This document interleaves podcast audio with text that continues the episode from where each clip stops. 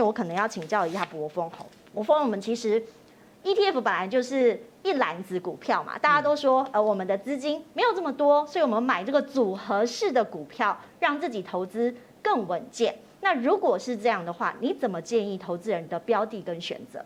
？OK，其实还是要看个人的一个投资目标是什么。例如说，你对于某一个主题或是趋势，其实有自己很独到的观点，或是你有专业上面的见解，那我就会建议，其实你可以去呃找看看有没有主题型的一个 ETF，像是电动车啊、五 G 都是最近很热门的一个主题型的 ETF。那如果你并没有一个主题的一个看法，而且你对于投资呢，就是想说你把生呃，就是你的时间跟精力都花在你的生活、你的专业上面，投资就只要一年花个几小时稍微看一下，但是你希望自己的资产可以稳定成长，那这种方式呢，我我就建议用台湾五十。或是美国标普五百这种大盘型的 ETF 来去投资，定期定额的把自己的闲钱放进去，这样就可以了。所以其实还蛮简单的。对，那伯伯，你刚刚讲到定期定额嘛，应该会有一个资产配置的比例，我们可以来看一下图表，大概是怎么样分配？你觉得会比较适合？OK，那资产配置是这个样子的，你就好像是在聘员工来去帮你赚钱，所以你的资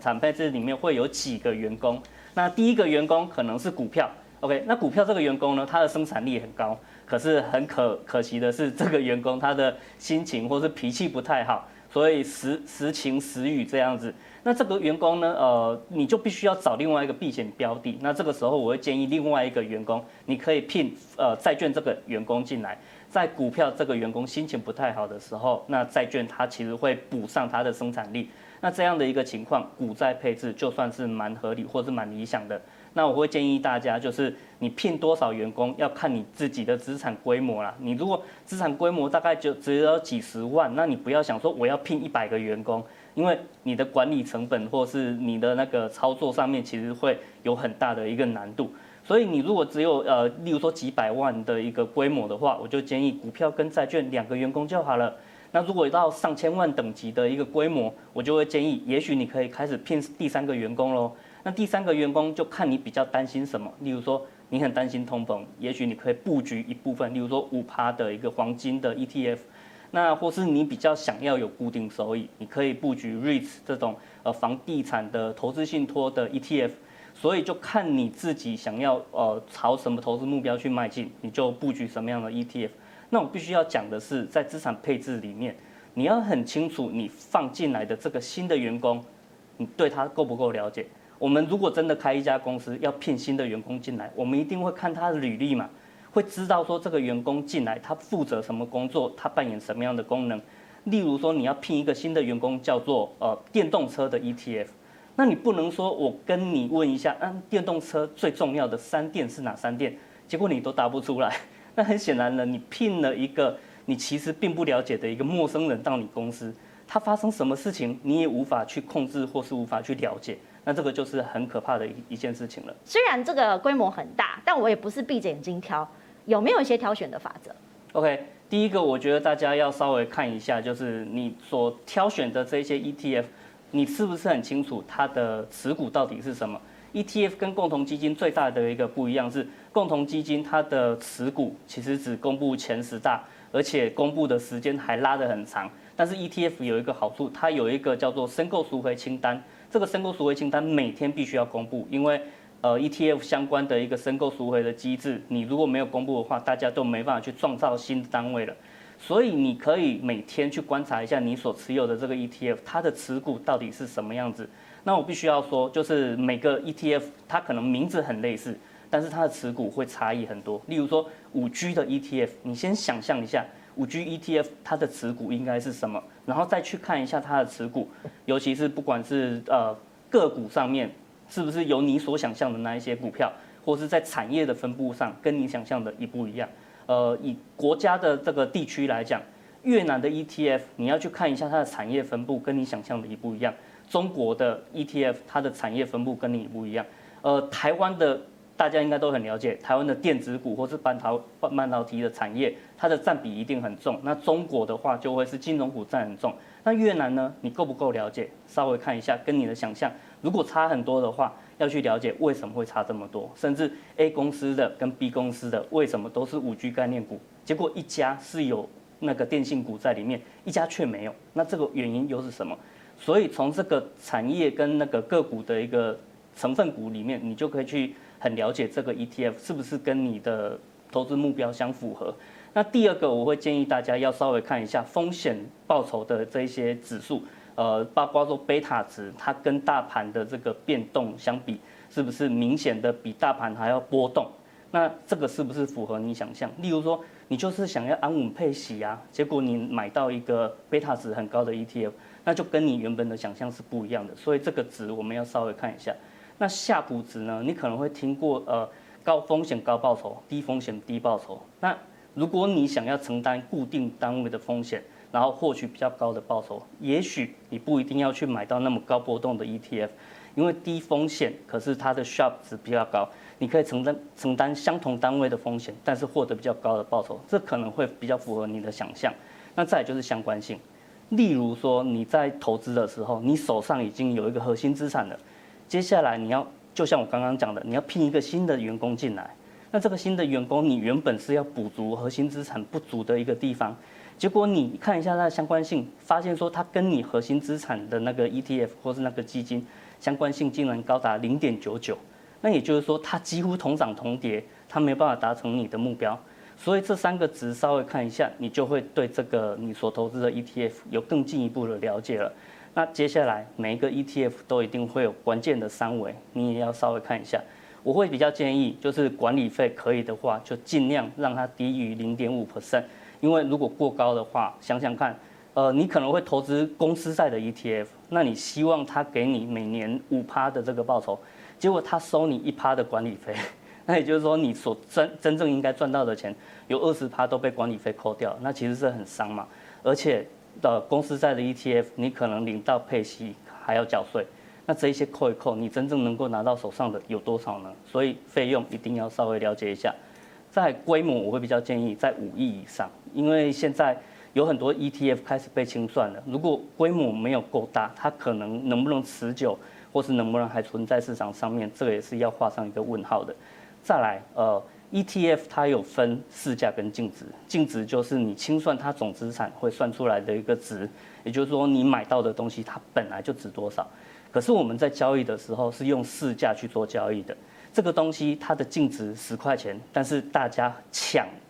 那可能就会愿意用十一块、十二块去买它，可是你就买到溢价了。那在过去很多 ETF 刚发行、刚上架的时候，都会有高度的溢价，所以我会建议大家要小心控制溢价，不要买在溢价过高的一个情况下，那你可能就会赔钱。所以这是我会比较建议大家在挑选 ETF 的时候要稍微留意的一些地方。因为大家都觉得，哎，买了好像不是无脑多，哎，不是买了就好哈。因为刚刚有看到这个波动型，其实不管是期货，不管是债券或是杠杆反向，其实你就字面上来看。这个风险是有的，你是不是可以分析一下风险？对，其实呢，这个 ETF 最近虽然很夯，可是我们要强调，ETF 就是跟一般投资一样，它并不是东方不败投资哦，也是有风险，也是有可能会亏损哦。那我大致上呢，就是把它汇整了一下市场上他们呃的这个 ETF 的风险。那么第一个就跟柏锋刚刚有讲到的，就所谓的溢价的风险哦。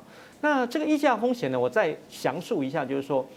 ETF 呢，基本上具有两种性格，一个是基金，一个是股票。也就是说呢，它这个设计呢是把基金放到股票市场上面去交易，让你很方便去交易。所以它的价格基本上有两种，一种叫做净值，净值就是说它原本值多少就应该有多少的一个价值。那一个叫市价，市价就是，哎，你想买的价钱跟我想买的价钱，我们去抢，这就是市价。那么我举个简单的例子来说，过去啊，其实在一二十年前，有人去炒作这个劳力士的一个手表嘛。啊，那假设这个劳力士的手表原本它是公司定价二十万，那因为市场太夯了，就把它炒到三十万、五十万，这个就是什么市价。但是它价值呢，公司只有定二十万啊。所以当你买三十万、五十万的时候，当市价高于原本的净值的时候，这个就是溢价了。嗯，这就溢价。那相反的，当然就是说净值低于呃这个你的市价低于净值的话，那就是折价。那为什么讲说会有一个溢价的风险呢？因为很多的 ETF 刚上市的时候，大家觉得哇好夯哦，好热。那我在投信申购的时候，我没有申购到，我忘了。那但是这么夯怎么办呢？好，我就去股票市场去抢，去抢买。那有的人会觉得怎么样？哎，它挂十五块，我要想卖十六块啊。所以它明明价值只有十五块，但是呢，啊，你愿意买十六块，那我就卖你吧。你就不小心买到十六块，可是你忽略到就是它原本的价值只有价值十五块。所以呢，我们特别要去强调溢价风险的原因，就是说你不要买贵，明明可以买到便宜的，你就一定不要买贵，好，这是很重要的。那么第二个呢，就是所谓持股标的没有办法这个主动更换的风险。我举例讲，就是说，好，我们进一间餐厅，我点了一个说，哎。啊，这个今天有优惠大特价牛排套餐，好，我点了牛排套餐。那么里面前菜呢，有这个沙拉，有玉米浓汤，那牛排还有甜点。然后结果菜上来之后，你会发现到说，哎，我不敢吃玉米浓汤啊，我可不可以退掉？不可以，为什么？因为它就是套餐，它就是固定的，不能换的。那 ETF 就是这样，它追踪一个指数，就是在那边是没。它除了定期会调整之外，通常来讲是不能够做更换的。它更换的一个频率不像一般主动型的基金来的这么快，它只会针对它部分的持股去做调整。所以你要注意到，就是说，如果这个追踪的指数里面呢，有很多是你不喜欢的个股，或者你觉得说没有什么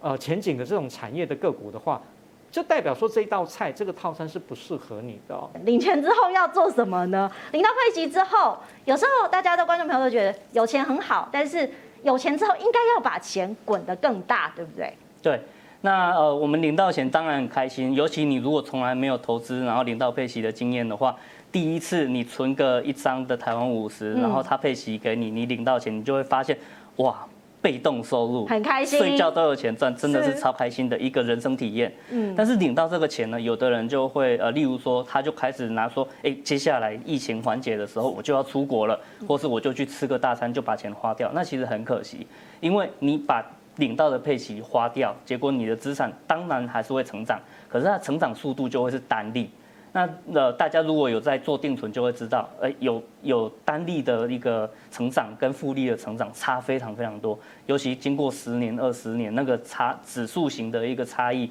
就会发现说，哎，早知道我那些钱就应该先把它放着，让它继续利滚利，那我的资产才会从一百万、两百万慢慢的涨上去。所以我会建议大家，如果你这个钱真的没有急用，你也不要说想要犒赏自己，你就应该领到配息，马上再投资进去。现在我要补充一下，就是刚刚芝瓴有提到，呃，领股过去都是用盘后然后下单，现在其实已经开放盘中都可以下领股的一个单了。所以就是你，例如说你这次领到配息三千块，三千块当然买不起一张的 ETF，可是你可以买个几股嘛。那这个你只要稍微算一下手续费，例如说手续费的低消二十块，那你下单下个三千块或是五千块，这个比例你可以接受，你就应该要把它再投资进去。那再投资呢，又又可能会有人问说，哎，那我到底领到了，例如说三千块的配息，我要直接一笔把它 all in 进去，还是我要分批布局？那当然，如果钱少就 all in 也没有太大的差异了。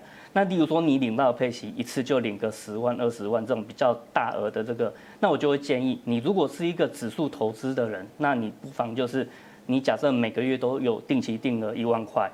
你就是领到的配息，就是把它放到里面去，让你每个月定期定额的这个金额可以从一万块变成一万一千块或一万两千块。那我们资产的成长就会有很多的方面，例如说你定期定额的钱成长，然后你投资的标的资产本身也会成长。那这一些多元的成长，你的资产就会成长的一个更可观。另外一种方式就是说，哎，你其实并不是指数型的投资，你其实是主题型的投资。你非常看好越南，非常看好电动车。那这个时候呢，因为你看好，你对它有一个很明确的一个洞见或是一个愿景，我就会建议你，其实如果你真的很看好这个东西，你就应该拿到多少配息 all in 进去。如果你不敢，其实就表示说你对于这个主题或是对于这个标的并没有那么有信心。那这个也是一个检验呐。如果你不敢把配息 all in。说实在的，就是如果你投资一个标的，那它的配息值利率是五趴，你五趴把它 all in 进去，老实说，它的加码幅度也很小嘛。嗯。那如果你连这么小都不敢的话，其实另外一个检验就是你对这个资产或是这个主题可能并不了解，或是没有足够的信心。很多人都说这个 ETF 要持续有多少时间？哈，有人说五到十年是最合适的时间。可是刚刚其实博峰就说，很多人都在做当冲嘞。这个我们现在不知道，因为可能当初的概念是这样，但实际操作会不会已经不太一样了？哦，我想就是说 ETF 投资啊，跟一般的投资一样啊，我比较建议就是说，我们以这个定存当做一个基准，也就是我刚刚讲啊，现在一年期的定存是不是零点七个 percent？我假设拿一百万去定定存的话，那是不是少少的钱而已？那我的投资呢，不管是哪一种投资，ETF 也是一样，我就把这个当做标准。当我的投资报酬率可以到七个 percent 的时候，代表什么意义？代表我已经赚了十年的定存的利息。如果这样就可以满足你的话，那其实，在那个时候，你就可以获利出场。所以可能不一定要到五年呢、啊。也许三年就达到这样的一个目标的时候，你就可以盈利出场了。所以呢，那我们为什么讲说比较中长期的投资呢？是因为说 ETF 呢，我们比较跟股票在股票市场交易嘛。那刚刚博峰有提到一些，就是说，呃，可能在 ETF 上面的话，因为它的交易很容易。那么一开始的时候，司令有提到说，有的有的人气的 ETF 是真的很好吗？不一定，是因为它的价差可能很大，所以引发了很多人想要去冲这个量。所以在这种情态呃情形之下呢，你不好去抓到它的绝对低点，因为没有人是神嘛。所以这个时候呢，最好的方式就是用定期定额的方式，长期去累计，然后就像巴菲特在讲这个滚雪球投资一样，要走找到一个什么湿漉漉的雪，要很长的坡道，你长期下来呢，你就能够比较有好的一个投资获利。所以我觉得这个投资的年限还是看个人。那么最主要在于说你的投资目标定在哪里。达到这个投资目标的时候，有纪律的去执行你的投资目标，这样子的话，中长期呢才能获利。